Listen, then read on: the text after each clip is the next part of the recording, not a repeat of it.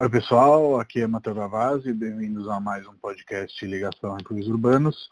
Hoje a gente vai conversar com a Bruna, que é uma das fundadoras do blog Histórias de Casa. Bom dia, Bruna. Oi, bom dia. Tudo bem? Tudo bom, você? Tudo jóia também. A gente sempre começa os podcasts com um convidado, no caso a convidada, hoje se apresentando brevemente, aí eu vou puxando o papo, pode ser, Bruna? Tá, pode ser.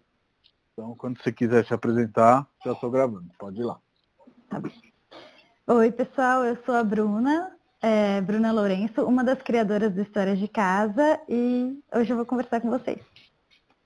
Boa. Meio ruim? Bruna, não, tá ótimo. É, a, a, ideia é realmente só situar quem está nos ouvindo. É, tá. Antes da gente chegar ao Histórias de Casa, eu queria te perguntar um pouco de você, é, tá. da sua história pessoal e profissional, até chegar é, nesse blog, que hoje é um dos mais queridos aí, é, sobre decoração, arquitetura e design. Você me conta um pouco e conta para os nossos ouvintes? Sim. É, na verdade, eu me formei em design de interiores mesmo, eu fiz belas artes. E então, logo que eu me formei, eu comecei a trabalhar na área é, de projeto mesmo, então estava no escritório de projeto, mas não era exatamente o que eu queria, assim, eu tinha essa impressão de que eu poderia ser muito criativa e fazer os projetos livremente, mas não era um escritório meu. Então uhum. eu ficava muito ah, ficava muito sujeita a, aos gostos e ao estilo daquele escritório onde eu trabalhava, né?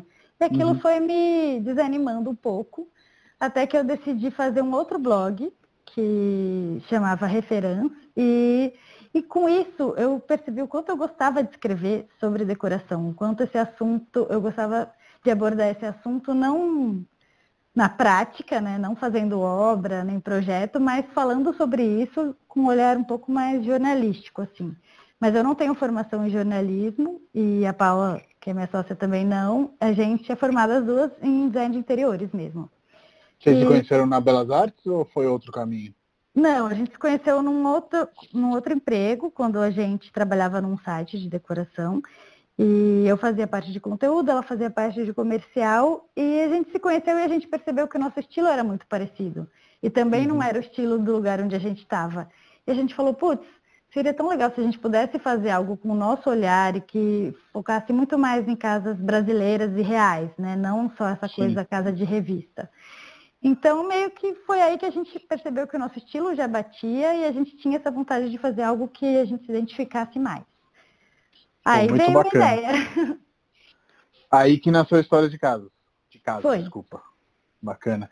Eu acho que é muito legal o moto que vocês têm lá, que toda casa tem uma história para contar e vem muito de encontro a isso que você falou, de fugir um pouco é, das casas dos famosos, ou enfim, das coisas é, são lindas também, super legais, mas que já tem cobertura, né? Por esses grandes meios, essas revistas é, de arquitetura e decoração.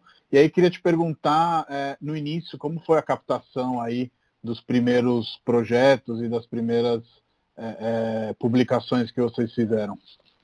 Bom, é, no começo a gente nunca sabe direito como que as coisas vão ser na prática, né? Para onde ir, o que, que a gente vai fazer com aquilo. A gente tinha vontade de ter o blog.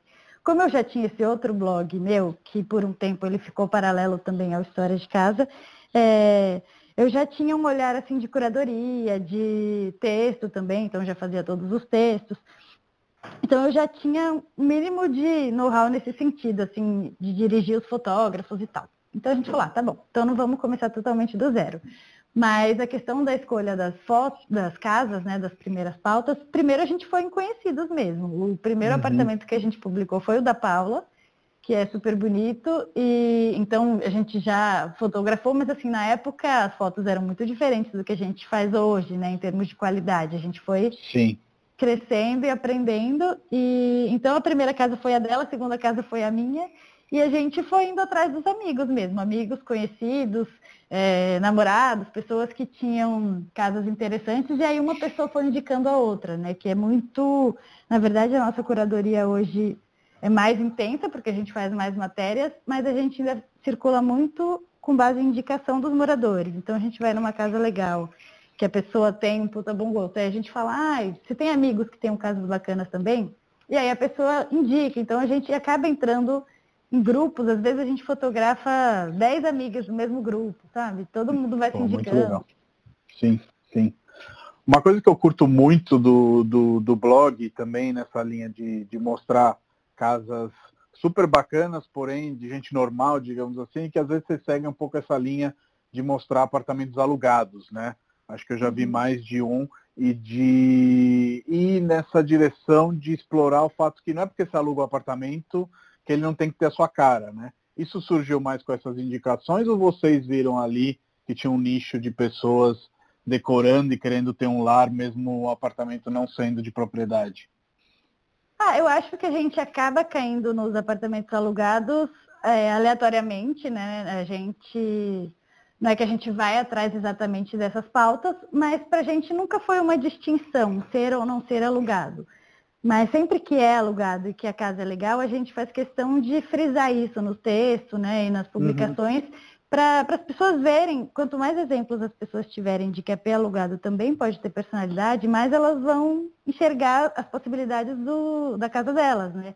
Então a gente sabe que muita gente mora de aluguel no Brasil e muita gente tem essa dificuldade ou esse bloqueio de, de investir na decoração, de fazer algo mais pessoal, porque fica com essa impressão, ah, eu vou ter que devolver o AP e depois vai ser é, um investimento perdido. Mas na verdade você, a gente pensa que é um investimento na sua, na sua qualidade de vida, né? no seu bem-estar. Então a gente sempre reforça muito isso. Quando calha da gente fotografar um AP alugado, a gente sempre fala que é alugado, porque pode servir de inspiração para muita gente. Com certeza, até porque essa questão do investimento na qualidade de vida, eu, eu, converso bastante com os nossos clientes também, e eu acho que por mais que você gaste um dinheiro que eventualmente você não gastaria é, com essa lógica de apartamento próprio ou alugado, depois se você estiver bem, provavelmente esse dinheiro volta com muita rapidez atrás dos seus projetos, do seu trabalho e tudo mais, fora o ganho emocional, né, de morar num, num lugar que a gente curta e que sinta como o nosso. Uma coisa que eu acho que vem aí dessa é, é, formação sua e da Paula em design de interiores e que eu notei é que teve ali uma convergência né, de pautas com empresas, no caso Leroy Merlin e Souvenir, para mostrar como com cor e poucos objetos, não necessariamente caros, né, uma vez que o design no Brasil às vezes ele não é democrático, você consegue fazer decorações bacanas. Você enxerga da mesma maneira ou estou indo na direção errada? Não, com certeza. É, até essa coisa dos EPs alugados, é, a gente fala muito que as ideias não precisam ser caras, não precisa ser uma reforma, né? Às vezes com algumas plantas você já muda a cara do espaço. Ou você coloca uma rede na sala, ou pinta uma parede, são coisas que que são simples no, no fim das contas, né? Nem sempre envolve uma grande obra. Sim. E eu acho que é isso que a gente gosta de mostrar. Por mais que a gente também fotografe muitas casas que têm projetos de arquitetos do zero, que aí o arquiteto escolhe todos os revestimentos e fica incrível, a gente também tem muito cuidado de, na hora de escolher uma casa que tem um projeto de arquiteto, sempre pensar que é, sempre escolher casas onde o morador também participou daquele processo, né? O arquiteto uhum. não fez tudo sozinho. O morador também é, imprimiu ali a personalidade dele. Então a gente busca muito isso, acima de tudo, né? E eu acho que o legal dessas algumas ações de parceria que a gente faz com Leroy, Souvenir, até com a Branco Papel de Parede, é, a gente coloca em prática o conhecimento que a gente tem como designers, né? Então a gente faz projetos para esses casos específicos, é a gente que concebe é, a criação dessas, desses antes e depois, desses makeovers, mas é sempre algo muito possível, né? Algo que a pessoa conseguiria se inspirar e fazer em casa, ou que é algo de fazer, aplicar um papel de parede, pintar uma parede, são soluções simples que envolvem pouco quebra-quebra. Assim. Sim. E, e, pouco dinheiro também, né? Pelo que eu entendo no sentido de super factíveis e dentro do bolso de uma larga escala de pessoas, ou não? Sim, ah, a gente já fez, na verdade, transformações de todo tipo, né? Tem algumas que a gente faz no próprio dia. Então chega na, no apartamento de manhã, transforma tudo e à noite já está diferente. A gente fotografa, mostra tudo no Stories, esse processo em tempo real. E tem outras que são mais intensas, né? A gente fez um projeto com a Leroy Merlin que era a reforma de um banheiro inteiro. Então, nesse caso, é reforma mesmo. Mas aí depende muito, a gente vai muito pela pauta também. Boa. E você comentou no início da nossa conversa, né, que você estava insatisfeita, aspas, com a questão do escritório e tudo mais, e a ideia do blog, e aí o blog virou a vida e o sustento de vocês. Eu queria te perguntar como transformar uma paixão, né, e algo também inédito, já que vocês não tinham uma carreira de jornalistas antes de iniciar o blog, em algo depois é, sustentável do ponto de vista econômico, não pelo dinheiro como dinheiro, mas como viver daquilo que a gente gosta de fazer. É, como, como eu comentei, assim, no começo do blog a gente não sabia direito que caminho seguir. A gente sempre teve uma, um olhar que a gente não queria viver só de publicidade, porque é uma coisa muito instável e até porque no começo ninguém conhecia a gente, então era difícil a gente conseguir fechar qualquer coisa assim com clientes. Então uhum. a gente foi procurando vários caminhos, testamos, erramos, sabe? A gente foi se adaptando. A gente chegou a fazer um projeto também no começo, é, e aí é, foi um projeto só, assim, de reforma. E aí eu falei para Paula, eu falei, nossa, eu não quero fazer projeto. Eu comecei a escrever justamente porque não era isso que eu queria fazer. Então, não queria que esse fosse um, um caminho para a gente encontrar a nossa, a nossa estabilidade financeira. Assim, não era algo que Sim. eu queria fazer e no fim ela também concordou.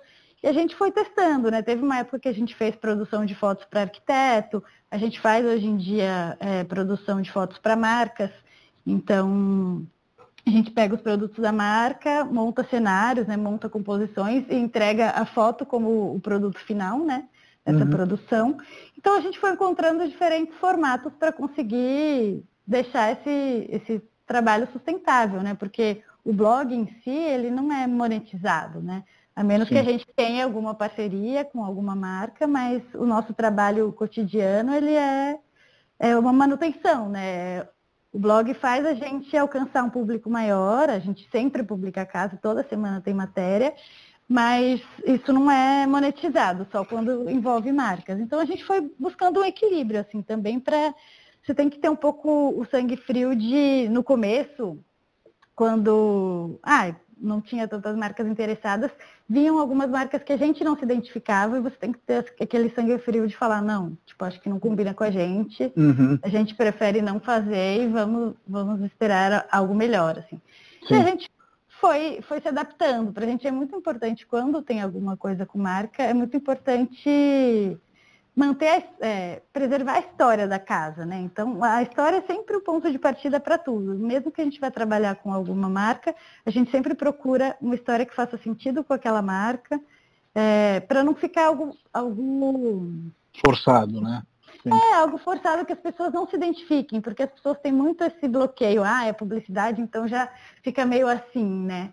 É, sim, sim. Então a gente quer muito, a gente busca sempre passar, mesmo que a gente está falando de uma marca, sempre passar dentro de um contexto muito real daquela casa, daquela pessoa. E sim, acho que isso tem um tem funcionado, assim. Você sabe que uma das razões pelas quais eu achei interessante a Refúgios fazer um trabalho em parceria com vocês, aí no caso nessa questão de public posts, é exatamente essa, essa questão de ser sutil a forma como vocês tratam e de não transformar aquilo num grande banner e numa publicidade descarada, que no final das contas hoje não funciona mais. Não sei se você tem essa mesma impressão, mas eu acho que realmente as pessoas querem consumir conteúdo e aí pode ser que dentro desse conteúdo tenha uma marca, elas deixem passar. Mas se o conteúdo estiver atrás da marca, aí realmente a pessoa já pula para o próximo, para a próxima informação. Não sei como você vê. É, eu acho que as pessoas elas querem, por mais que, que todo mundo consuma marcas, né? Acho que as pessoas querem se envolver um pouco mais, querem saber um pouco mais sobre a marca que ela está comprando, né? Então, o fato da gente conseguir contar essas histórias de um jeito mais pessoal, muitas vezes com depoimento dos, dos próprios moradores, é, de como foi a experiência deles com a marca, eu acho que faz as pessoas se sentirem mais seguras e mais envolvidas mesmo. Sim, total. E essa questão é, dos anúncios, de, de, saber de, dizer não, já surgiu em outros podcasts, eu acho muito válido você ter comentado também, porque especialmente no início, quando a gente está construindo a força de uma marca, né, mesmo sendo um blog, é uma marca, é, você desvirtuar ele com parcerias que não são parcerias em linha, né? Com o propósito que você se coloca, acho que é, é, é, realmente importante, mesmo sendo tentador, né? Especialmente no início, que você está trabalhando de graça, entre aspas, construindo a marca, mas acho que esses nãos são muito, muito importantes. E aí, dentro do, da evolução que vocês tiveram, queria saber um pouco. Começou com o blog, aí depois vocês foram para o Instagram e agora para o YouTube, foi isso mesmo? É, na verdade, a gente, quando a gente decidiu que faria o blog, a gente logo começou o Instagram, primeiro de tudo, é, acho que foi um mês antes, mais ou menos, para gerar um bochicho, assim, digamos. O Instagram era muito diferente na época, né? Já faz uns cinco anos, faz mais de cinco anos que a gente tem o blog. E então o crescimento do Instagram era um pouco mais fácil, eu acho, porque também não tinha tanta gente fazendo, não tinha tanta gente fazendo tanta coisa boa. Então, quando você fazia algo bom, você se destacava mais fácil, né? Hoje em dia todo mundo tem um trabalho quase todo mundo tem um trabalho legal e é, é uma concorrência maior, né? É, uhum. Mas a gente logo criou o Instagram, então foi o primeiro de tudo. Como eu já tinha esse outro blog, eu tinha algum alcance já, não era muito grande, mas algumas pessoas já conheciam. Eu publiquei nesse outro blog também, falando do novo projeto. E então a gente já começou com o Instagram também, né? Manda todo mundo seguir, todos os amigos, todos os parentes, né? Todo mundo para dar uma engrossada. E, e aí, quando a gente surgiu o blog, já teve um interesse, porque como estava com esse um mês de Instagram, a gente falando toda hora, a gente mostrava fotos dos bastidores na época, né? E, então, quando o blog começou, um mês depois, já teve uma movimentação legal. E aí a gente falou, ah, vamos, né? Vamos. É, as pessoas parecem que estão interessadas, então vamos, vamos continuar. Uhum. Foi muito barulho agora o helicóptero? Não, nem ouvi, na verdade. é, uma das coisas que eu curti bastante aí nessa quarentena, eu assino a newsletter de vocês e acho super legal e indico aqui também, é, onde são duas agora, né? Até te perguntar sobre isso, é, onde uma delas é sobre as publicações semanais, né? Onde entram as novas casas e as novas histórias que vocês caçam. E a segunda é, chegou meio com o foco da quarentena, ou estou errado? Não, é, tá certo. Eu acho que até na outra pergunta eu esqueci de falar do YouTube, mas é, no fim a, gente fez um pouco isso, né? Foi o Instagram primeiro, depois o site, aí Pinterest, né? Tudo que envolve o site. E a gente sempre ficou muito, ah, a gente precisa entrar no YouTube, precisa entrar no YouTube. E, e a gente ia adiando. A gente ia adiando aquilo, não rolava. Até que a gente recebeu um convite da Taste Made para fazer uma série de vídeos sobre decoração é, no nosso canal e no deles. E a gente falou, meu, vamos fazer. É, a gente aprende um pouco, né? Porque na época a gente não sabia muito dessa coisa de vídeo. E a gente falou, ah, vamos fazer porque talvez seja o empurrão que a gente precisa, né? Uhum. Então a gente fez, foi super legal. E a gente falou, não, a gente consegue fazer os nossos também, acho que vai ficar bacana. E começamos, finalmente, depois de muito ensaio, a gente começou no YouTube e o engajamento está sendo incrível. Acho que as pessoas que já acompanham a gente sentiam falta mesmo do vídeo. Muita gente pedia para a gente estar no YouTube. Então agora, ah, é mais um caminho aí que a gente abriu. E eu acho que essa coisa da news entra muito nesse sentido. A gente tem vários planos, várias coisas que a gente quer fazer. Só que com a correria cotidiana fica difícil colocar tudo isso em prática. Então a gente vai fazendo por partes. E aí a news, com esse tempo de quarentena, a gente falou, ah, vamos então desengavetar essa news e colocar ela para rodar, porque a gente também está sentindo é, uma... latindo para o nada, mas pode falar. É, que a gente também está sentindo uma necessidade de falar não só de decoração e, e não só das pessoas, explorar outros temas mesmo, né? É, agora a gente está fazendo matéria sobre bem-estar, feng shui, cristais em casa. Então são temas que circundam esse universo do morar, mas que não são necessariamente estéticos, né? São pautas só baseadas em decoração. E a News veio muito nesse sentido. A gente queria falar um pouco mais dos nossos gostos mesmo. Aí a gente colocou playlist, a gente colocou indicação de livros, convidamos pessoas legais para participar, para indicar receitas. Então tudo que envolve esse universo do morar, a gente está querendo abrir um pouco esse leque assim, de temas, de assuntos que a gente pode falar e quer falar, né? Eu acho que está sendo bem bacana, assim, até hoje eu estava vendo de manhã uma, uma leitora falou assim, nossa, eu amei a playlist de vocês, bateu muito com o meu gosto. Então é muito legal que as pessoas começam a, a entender um pouco mais sobre a gente, né? A gente não tem muito esse perfil de ficar falando no Instagram, de aparecer muito.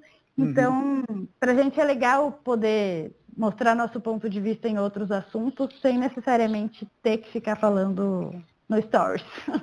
Sim. que ainda é um e bloqueio. E acho que é muito legal essa questão das newsletters, porque eu vejo que tem mudado a opinião das pessoas sobre isso. Ou seja, lá atrás todo mundo queria fazer newsletter, mas era muito newsletter para vender, né? não tinha muito conteúdo. E aí eu acho que muitas pessoas ficaram queimadas aí com essa ideia das newsletters e algumas não gostam de assinar. Mas eu gosto de assinar porque a newsletter ela cria esse filtro que você acabou de falar, Bruna, né? De uma pessoa fazendo uma curadoria, né? De, sei lá, uhum. uma receita, uma playlist, etc.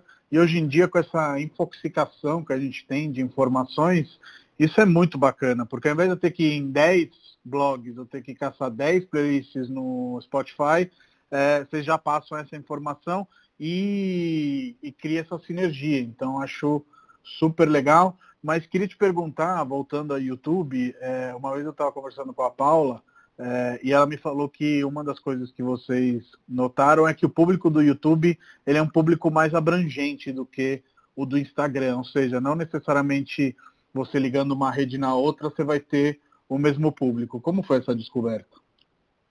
Ah, eu acho que que é isso, é, cada mídia se comporta de um jeito diferente e é importante a gente também estar tá atento a, ao perfil de cada mídia, né? Porque se você tentar fazer a mesma coisa no Instagram que a gente faz no blog ou no YouTube, não vai funcionar. Então a gente tem que se adaptar a cada mídia. É, no YouTube, o que a gente percebeu é que as pessoas interagem muito mais.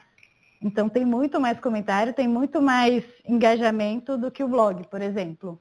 Que no blog tem menos comentários, tem, mas tem pessoas que comentam sempre. Então, eu uhum. que respondo os comentários, eu sempre vejo aquela pessoa falar, ah, esse aqui é leitor das antigas. Então você já Sim. vai criando é, é, uma intimidade, assim. Os leitores do blog é mais um galera que sempre comenta, leitores muito fiéis.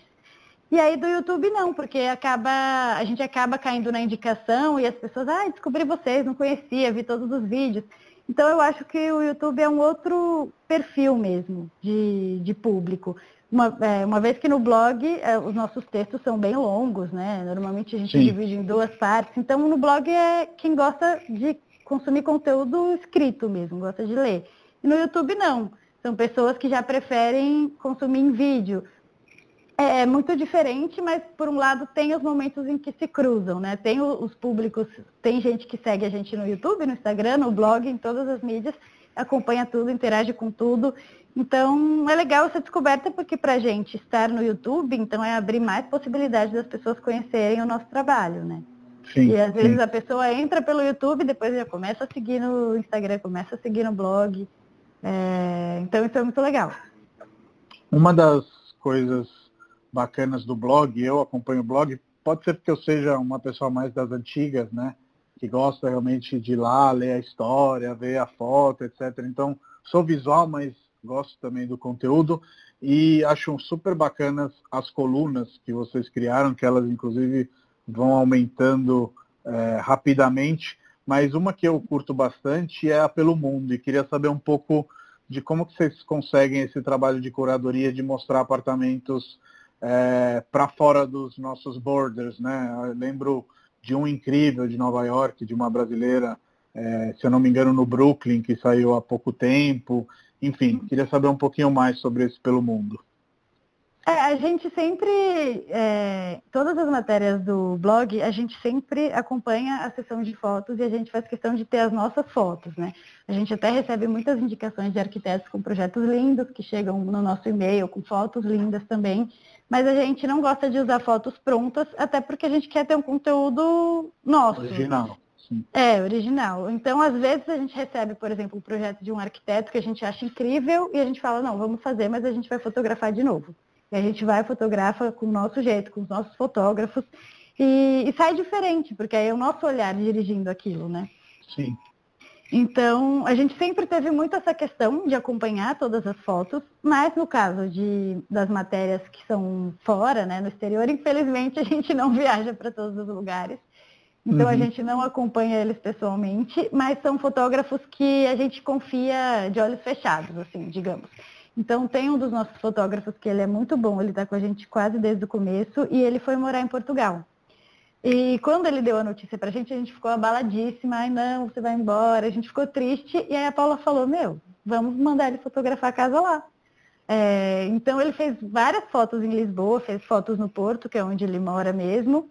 E a gente falou, nossa, super rola, né? Abrir essa coluna com os fotógrafos que a gente conhece, confia, e a gente sabe que eles já entendem o nosso gosto e como a gente fotografaria aquele espaço, né? E, e, é assim que a gente faz. Então, essa parte do Pelo Mundo são quando os fotógrafos vão para vão viajar, eles já avisam a gente. Então, ah, se não vão de férias, né, se vão a trabalho, falam, ah, pessoal, eu vou para Holanda, vou para Nova York, vou para Londres. E para eles é interessante também, como portfólio, ter casas fora, né? Então, Sim. eles trazem para a gente essa notícia, né? Ah, eu vou viajar e a gente não. Então, já que você está lá, a gente vai dar um jeito de encontrar uma casa. E aí a gente aciona todos os nossos contatos para descobrir casas legais. Assim, esse de Nova York, até quem indicou para a gente foi a Anne Strumpf. A gente já fotografou duas casas dela e ela morou muito tempo em Nova York, então a gente falou, ah, ela deve ter contatos legais lá, vamos falar com ela. E ela que indicou essa, essa casa. Então a gente vai fazendo muito assim, conforme os fotógrafos vão viajar, a gente vai atrás e sempre pinta alguma coisa. Bacana. Eu vou chutar aqui, mas queria que você me confirmasse sobre isso. Eu imagino que dentre as colunas que fazem mais sucesso, antes e depois, e Jardim Urbano devem estar em primeiro e segundo lugar. Ou estou errado? Na verdade, é mais, a que faz mais sucesso mesmo é, são as histórias que são. É, é... Ah, é o que é, a gente fora as histórias, toda sim, semana, claro. é, publica toda semana e o que a gente faz de distinção, né? Histórias e decore, por exemplo, são sempre os tours normais das casas, mas histórias a gente divide em duas partes. Então são casas maiores. Quando a gente vai num AP pequeno que não vai render tanta foto para dividir em dois capítulos, aí a gente põe na coluna decore, que são os APs menores, APs pequenos. Então a gente faz meio essa divisão. Mas sim, antes e depois faz muito sucesso, principalmente no Instagram, eu acho, no blog também, mas no Instagram muito. E as pessoas sempre perguntam, ah, como eu posso participar? Então, acho que isso é o que todo mundo quer, né? Ganhar uma, uma transformação. Mas então acho que eu diria que é isso, histórias antes e depois. As plantas realmente, porque é um tema muito atual, tá bombando, né? né? Sim, é. Sim. E a gente vai atrás de casas onde as pessoas. Até essa coluna das plantas é meio engraçada, que ela é um pouco esquizofrênica, que ela começou primeiro, a gente ensinava como fazer arranjos de flores. Começou assim com uma florista que a gente convidou tal. Aí depois a gente fez uma série de matérias com as meninas da selva, dando dicas de plantas para ter em casa. Aí depois eu falei para Paula, ah, mas eu acho que as pessoas, por mais que elas queiram dicas, elas querem mais ver casas mesmo. O que sempre faz sucesso uhum. é casa. Então vamos Sim. atrás de casas de pessoas que, que gostam muito de plantas e pessoas que possam dar essas dicas como ah, o depoimento real delas, né? De como elas se viram com as plantas, de como cresceu essa paixão pelas plantas. E aí sim que a coluna começou a, a dar mais certo, assim, quando a gente trouxe esse tema para dentro de casas mesmo, não só nessa coisa das dicas pontuais. Sim. E aí uma coisa, funcionou muito bem.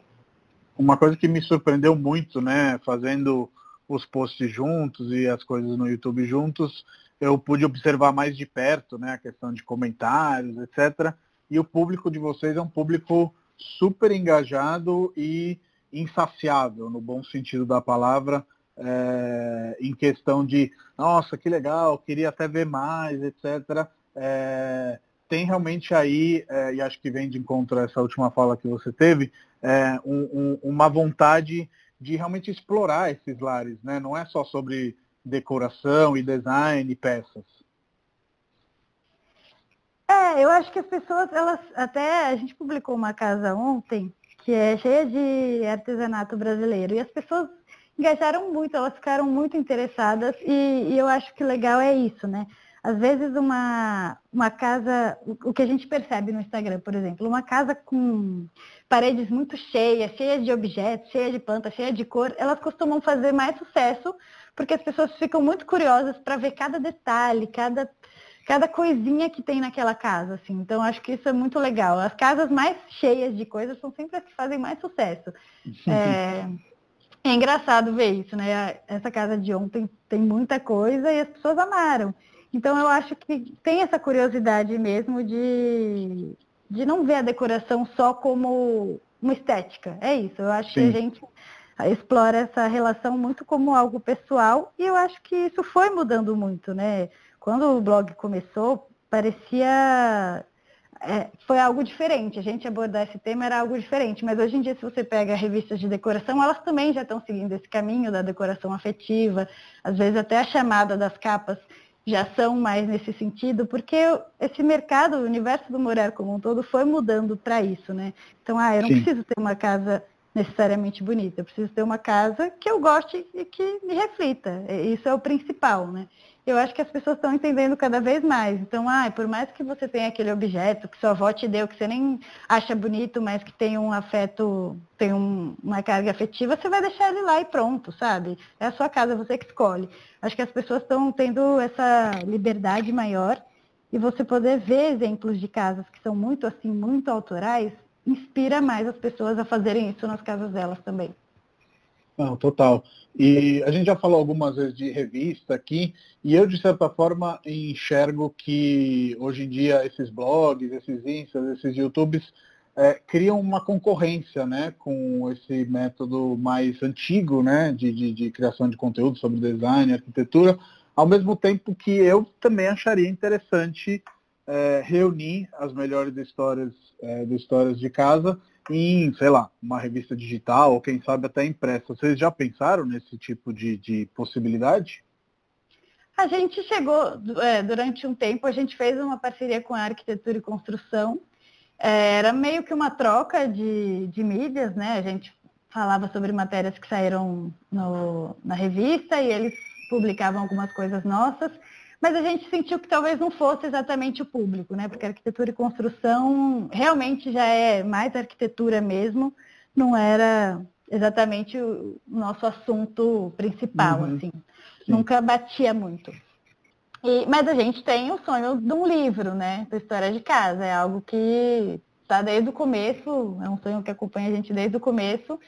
E com certeza uma hora isso vai acontecer. Agora vamos ver, talvez não seja o melhor momento mas é algo que a gente sempre quis e, e é isso, eu e a Paula, a gente ainda tem mais essa coisa do texto, né? Da foto.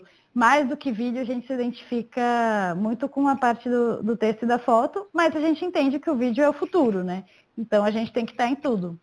É, eu acho que essa coisa da, da foto funciona muito para um Pinterest, por exemplo, porque num vídeo, para você salvar uma referência, é muito mais difícil. Você tem que ficar dando print, tem que achar lá a minutagem certa, e aí depois você tem que salvar isso em algum lugar. Agora a foto não, é muito fácil, tá lá no site, você cria sua pasta no Pinterest, salva todas as inspirações que você quer. Então eu acho que essa coisa da foto não vai, esse formato não vai vencer tão cedo, porque é Sim. é isso, as pessoas conseguem lá salvar numa pastinha, depois usam essa referência e para a gente o Pinterest é algo que tem muito, muito engajamento, é o que mais gera acesso no site. Então, eu acho que é isso, as pessoas salvam, isso vai disseminando. É engraçado que às vezes a gente está fazendo alguma busca no Pinterest e sempre vem foto nossa. É, mesmo em, em, outros computadores, né? Porque às vezes o computador Sim. fica meio viciado. Mas mesmo em outros computadores sempre vem alguma foto. Então a gente está muito disseminado no Pinterest, eu acho que isso é por isso, né? As pessoas gostam de salvar. A gente, Sim. pelo menos, é muito desse sentido. No livro, você não consegue fazer isso, né? Mas você ter aquilo real, né? Algo que você pode pegar na mão, as fotos dos livros, é, nossa, é um sonho muito grande. Bom, é, acho que é muito legal o, o, o, trabalho ser reunido num livro, porque isso vai é, eternizar essas histórias e tenho certeza que a rede de vocês apoiaria e eu também como Mateu, é, adoraria ver esse livro acontecendo. Então, é, se vocês partirem para essa e fizerem com financiamento coletivo, contem comigo é, para dar aí as dicas do que a gente aprendeu nesses anos e também, eventualmente, se estiver num momento bom para dar um apoio cultural, um patrocínio, é, porque eu acho que tem tudo a ver essas histórias estarem impressas também. E aí, nesse sentido, queria saber se tem alguma história que ficou no coração, mais querida, mais divertida, enfim. É, eu acho que o que é mais legal dessa relação, né, dessa coisa de poder entrar na casa das pessoas, é, é, realmente sempre é uma descoberta nova. Então, às vezes a gente recebe fotos da casa no celular, né? A gente meio dá uma sondada como é a casa antes, mas é muito diferente você estar lá na, no espaço, né? Entrar e ser recebido pela pessoa. E uhum. essa troca que é, é algo que está fazendo muita falta agora nessa época de quarentena, que a gente está muito tempo sem fotografar, é, mais de um mês, e, e a gente está sentindo muita falta de ter essa troca, de conhecer as pessoas. É, as pessoas recebem com cafezinho, pão de queijo. É, tem gente que vem conta toda a história da família, vai explicando é, objeto por objeto. Então, realmente é, é uma coisa muito legal. E tem pessoas que a gente conhece que depois viram amigas, né? Tem uma, uma história que eu lembro que é a Lívia, que a gente fotografou o, o, espaço de trabalho dela, a gente fotografou a casa dela, que era linda, depois ela mudou a decoração, a gente fotografou de novo. Aí ela começou a trabalhar com decoração, então a gente já fotografou várias casas que ela fez a decoração, então virou realmente uma amiga, assim. Até um outro caso que foi engraçado foi a Drema Magalhães, que é designer. a gente foi fotografar a casa dela. Quando a gente chegou na casa dela, ela falou assim para Paula, nossa, eu te conheço. Ela, é, te conheço. E aí elas já tinham se conhecido quando as duas estavam, trabalhavam com publicidade. Então a gente só. foi encontrando contatos, assim, e a Adria, até hoje, a gente, nossa, já filmou ela para o YouTube, já fotografou a casa dela em outras vezes, já fez de tudo, assim, além de com um monte de gente legal. Então a gente vira realmente amigo dessas pessoas que a gente cruza mais de uma vez, viram contatos assim para a vida. Então Sim. isso eu acho que é muito legal. E fora também que cada pessoa tem o, o, seu estilo. Assim, eu lembro que o primeiro vídeo do YouTube que a gente fez com a Made foi com o Juan, que é um arquiteto espanhol que mora aqui é, em São Paulo há um tempo, e ele falou cada coisa assim na entrevista que a gente ficou tocada, assim, é, como o olhar dele era tão singular e, e, ele falou umas coisas que eu falei para Paulo, eu falei, nossa, que incrível essa entrevista, né? Nunca imaginei, tanto que no vídeo, na verdade, nem entra tudo, porque você tem que editar e aí muito Sim. se perde. E ela falou, nossa, essa conversa inteira a gente tinha que ter publicado, porque ele falou coisas muito legais. Ele falou que a gente sempre tem essa ilusão, essa ilusão não, essa sensação de que a casa tem que proteger a gente, tem que ser um casulo, um refúgio. E ele falou justamente o contrário, né? Ele falou assim, não, eu quero que a casa seja como uma pele, que ela protege, mas que as coisas podem me alcançar aqui dentro, né? Sim, sim. Então, nossa, ele falou coisas muito incríveis e foi abriu nossa cabeça, assim, de como é, é, essa relação com a casa pode ser diferente e ainda assim muito especial, né? Sim, como São Paulo é uma vida, Juan foi nosso cliente, a gente vendeu o apartamento dele, né? Então... Ah, que legal! Esse apartamento lá da Major Setório. É, exatamente, o próprio. Ah, a Camila, É, eu estava à venda quando a gente foi filmar. Minha sócia que, que, que fez essa negociação e realmente é um querido e a Camila também só tem elogios aí é, para TC. Uma coisa que a gente passou de leve, mas eu queria aprofundar um pouquinho dessa questão do, do, do Pinterest. É, eu vejo que ainda são poucas pessoas que no Brasil né, atuam. O Pinterest agora está vindo com mais força para o nosso país, mas eu entendo que realmente seja uma rede que ajuda muito a propiciar é, é, a expansão do conhecimento dos projetos. Né? Eu vi que vocês têm mais de 10 milhões de visualizações mensais e esse é um dado incrível né, para vocês. Sim, é, é, a gente acompanhando as estatísticas né, de acessos do, no site, o Pinterest é sempre o, o, primeiro.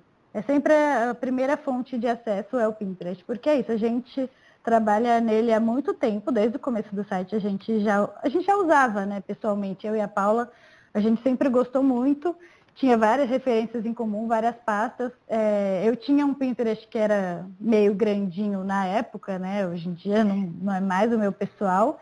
E então sempre foi uma mídia que a gente gostou muito e a gente usa sempre. Então o que a gente faz é todas as praticamente todas as fotos do site a gente sobe. E divide por ambientes, né? Ah, então fotos de sala, fotos de quarto, fotos de cozinha. É uma, é uma divisão boa também, porque se a pessoa quer uma inspiração específica para aquele cômodo, é fácil de achar e a gente não tem essa divisão no site. Então, às vezes as pessoas vêm, ah, eu queria muito ver os banheiros inspiradores, queria dica de banheiro. Aí a gente pega, encaminha o link da pasta e fala, ah, pode ter certeza que todos os banheiros que a gente já publicou estão aqui.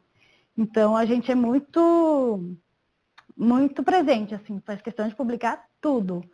No máximo uma fotinho de detalhe, um quadro, assim, não entra, mas a grande maioria das fotos entra e a gente coloca legenda descritiva, tudo que o Pinterest sugere como boas práticas para ajudar ali a espalhar, né?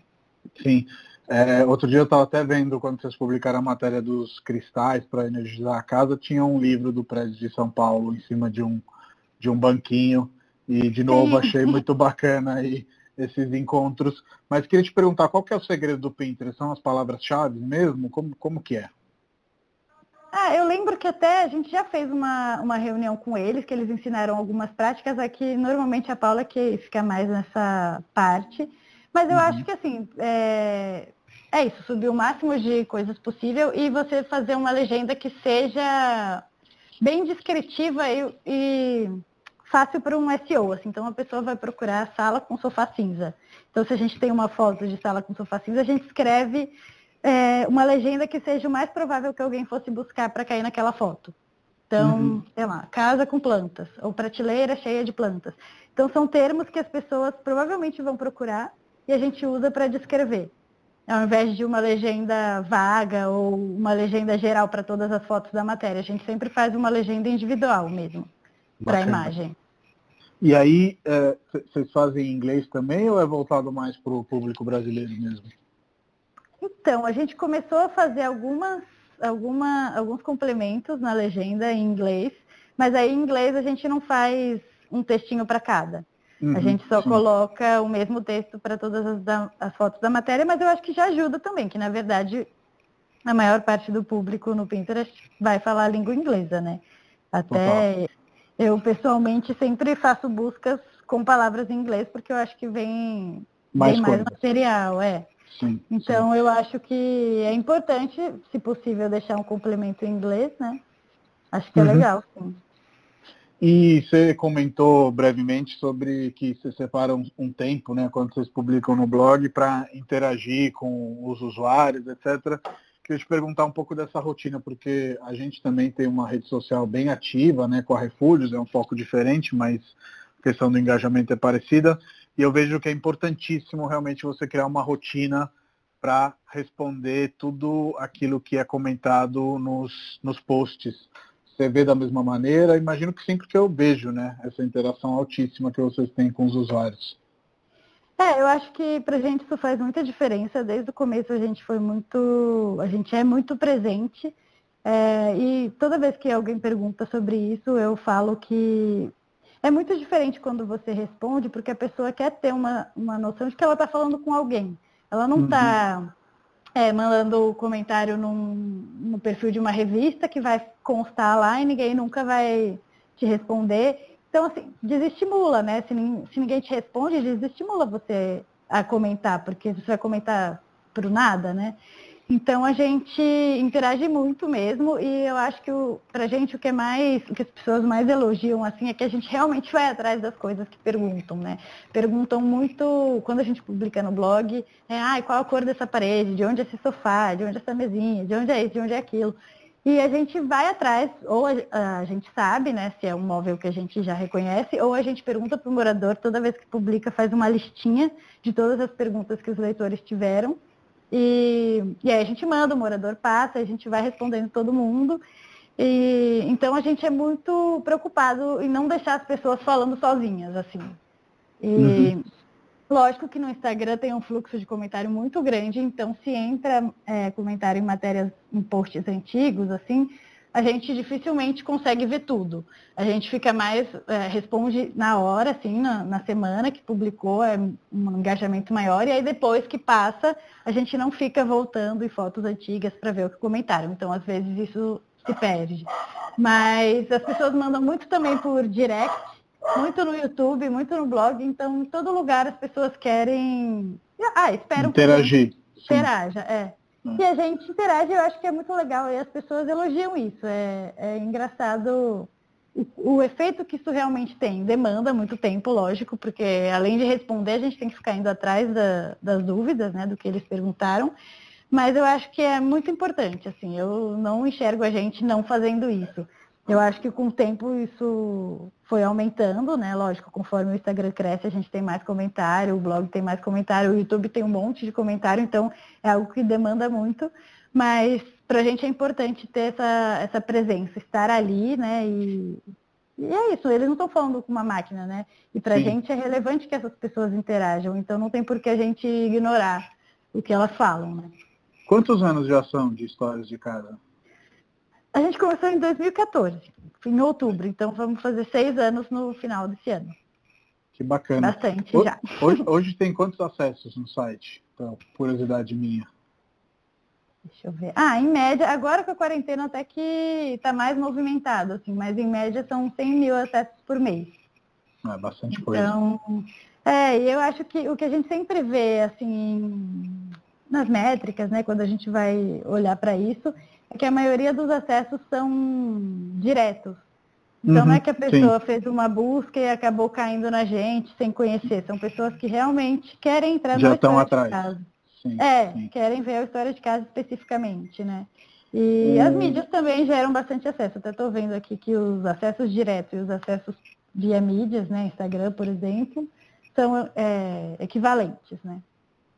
Olha que bacana. Mas busca, por exemplo, no Google já é algo mais baixo para nós, porque nossas matérias não são muito focadas em SEO, em dicas. Sim. A gente até faz um trabalho de SEO, mas é, os títulos sempre são mais poéticos, não é uma coisa muito é, focada em palavra-chave. A gente primeiro Sim. prioriza o conteúdo, até porque é isso, a maioria dos acessos é direto, né? Então. Uhum. Sim. Uma coisa que eu acho super interessante é que muitos artesãos procuram vocês, né, é, para criar esse link entre histórias de casa e as marcas. Muitas delas são marcas que têm a ver com decoração, mas queria saber se é, isso foi algo que aconteceu do nada, foi um boca a boca, enfim, tem a sessão por aí, né, no, no, no site de vocês que é, junta um pouco essas pessoas. E também, quando vocês contam as histórias, na parte histórias mesmo do site, muitas vezes vem ali um, um, perfil mais criativo dos proprietários ou dos donos desses lares. É, você enxerga também essa, essa intersecção? Eu acho que a gente percebe assim que pessoas de áreas criativas elas têm um olhar diferente para casa, né? Um artista, um designer, ou, sei lá, alguém que trabalha com tapeçaria, são pessoas que já vão ter um olhar criativo, então é mais fácil delas expressarem isso na casa do que alguém que trabalha numa área muito exatos, é, exatos é, alguém que é da área de contabilidade. Putz, é difícil essa pessoa ter tantas referências de design e decoração, só se realmente for um assunto que ela gosta, né? Sim, então eu sim. acho que é mais Nesse sentido, foi uma coisa meio ao acaso, assim. A gente acaba transitando muito em casas de designers ou publicitários ou ex-publicitários, né? Que é todo mundo.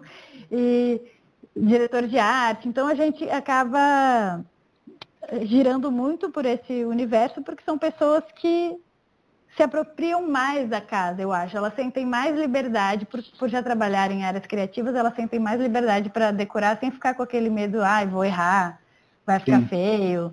Então, eu acho que. E muitas isso, vezes assim. trabalham em casa também, né? E acho que isso também isso. muda a percepção.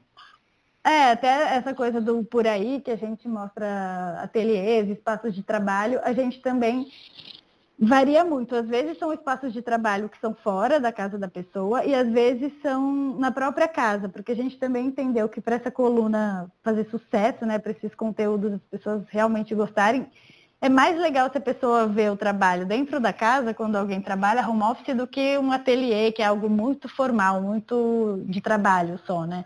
Porque se a pessoa trabalha em casa, você consegue se inspirar também, você já vê a decoração da casa, já junta os dois temas que a gente quer falar numa coisa só, né? Então, hoje em dia, se a gente vai fazer o por aí, a gente busca é, variar. é, casas, né, pessoas que trabalham em casa e também espaços inspiradores que tenham uma decoração legal e que sirvam também de inspiração, como o escritório de vocês, aquela estante de serralheria fez bastante sucesso. Sucesso, sim. É, é então espaços, se a gente vai mostrar espaços comerciais, são espaços que, que tenham ideias que as pessoas possam aplicar em casa também, se elas quiserem. Total. E a última coisa que eu queria te perguntar, que eu pergunto para quase todos os convidados, é que conselho você daria para alguém que hoje está pensando em é, é, abrir um blog, enfim, trabalhar com conteúdo, uma vez que você também mesma falou que hoje a competição está muito mais acirrada, todo mundo investe em fotografia profissional, os conteúdos estão muito bacanas, então se você tivesse que dar um conselho para a Bruna de ontem, mas que tivesse que começar hoje, qual seria? Ah, eu acho que o, o principal, que eu acho que, que é algo que contribuiu para a gente ter um sucesso assim, na história de casa, é a gente fazer algo com a nossa cara. Então a gente criou o nosso formato, o nosso jeito de trabalhar, o nosso estilo de foto. Então é algo que, que muitas pessoas comentam, ai, sempre que eu vejo foto de vocês no feed, eu já sei que é de vocês. Então é meio uma assinatura, né? não, não só o estilo das casas, que também a gente busca variar é, de vez em quando, apesar de muitas casas terem detalhes em comum, né? Uhum. Mas eu acho que é isso, o nosso jeito de escrever, o nosso jeito de fotografar, o nosso jeito de abordar o tema, eu acho que é muito o nosso estilo. Então acho que isso seria o principal, porque você vê tanta gente fazendo tanta coisa, agora tem tanto Instagram de apartamento XYZ, então todo mundo fica tudo muito igual Parecido, uma coisa da sim. outra. É. Sim. Então você não consegue, eu acho que é mais difícil começando hoje se destacar, sendo que tanta gente está fazendo tanta coisa. Eu acho uhum. que o uhum. principal seria isso. Primeiro, qualidade sempre, né? Então a gente sempre foi sim. muito crica com essa coisa de textos bem feitos, fotos bem feitas, tudo muito cuidadoso, assim. E, e buscar o próprio estilo, ter a própria voz, porque senão você vai ser só mais um e não, não vai conseguir ter algum destaque, assim, sabe? Entre tantos, Total. vai ser só mais um perfil.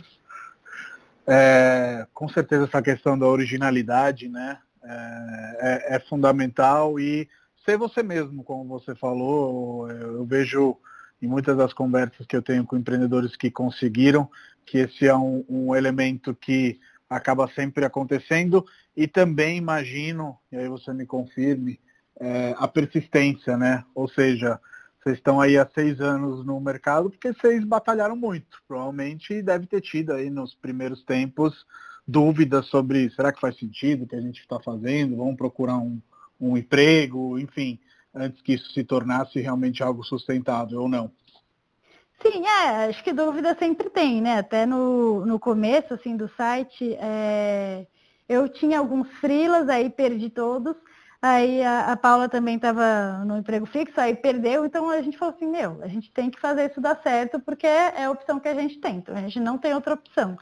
E, e, por mais que isso gerasse alguma cobrança, lógico, né, uma pressão, a gente enxergou aquilo como energia para fazer dar certo, assim.